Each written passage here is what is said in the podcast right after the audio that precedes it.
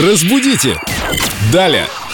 Просыпаемся в студии мы. С нами Виктория Полякова, наш культуролог, знаток русского языка. Доброе утро, Виктория. Доброе утро. Вы наш лучик бодрости и благоразумия. Семен сказал, что вы просыпаетесь в студии, и я сразу представила, что вы здесь круглосуточно сидите. Нет, просто действительно, Лена здорово подметила, вы нас такой бодростью заряжаете. Еще и мандарины привезли. Спасибо большое. Есть вопрос к вам по очередному крылатому выражению. В помине нет. В поминии или в помине? В помине звучит выражение, в помине нет. А я думала, страна помине, может быть, или что-то такое. Кстати, надо будет погуглить, есть ли такая страна. Что касается нашего выражения, и в помине нет. Происходит оно от э, слова поминать, вспоминать.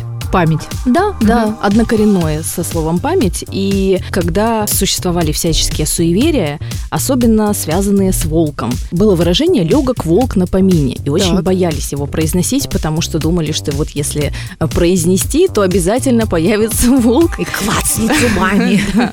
Как Волан-де-Морт какой-то просто. А в современном мире что оно означает, это выражение? Да, для того, чтобы было понятно, э, можно привести пример. Если вы э, заранее не озаботились приобретением елочки и пойдете, допустим, 31 декабря за ней, то ее и в помине не будет, потому что все уже раскупили и озаботились этим вопросом ранее.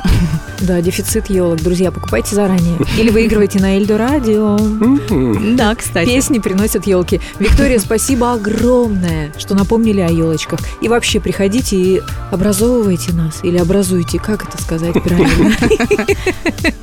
Учить будем всех. Ладно. Разбудите! Далее!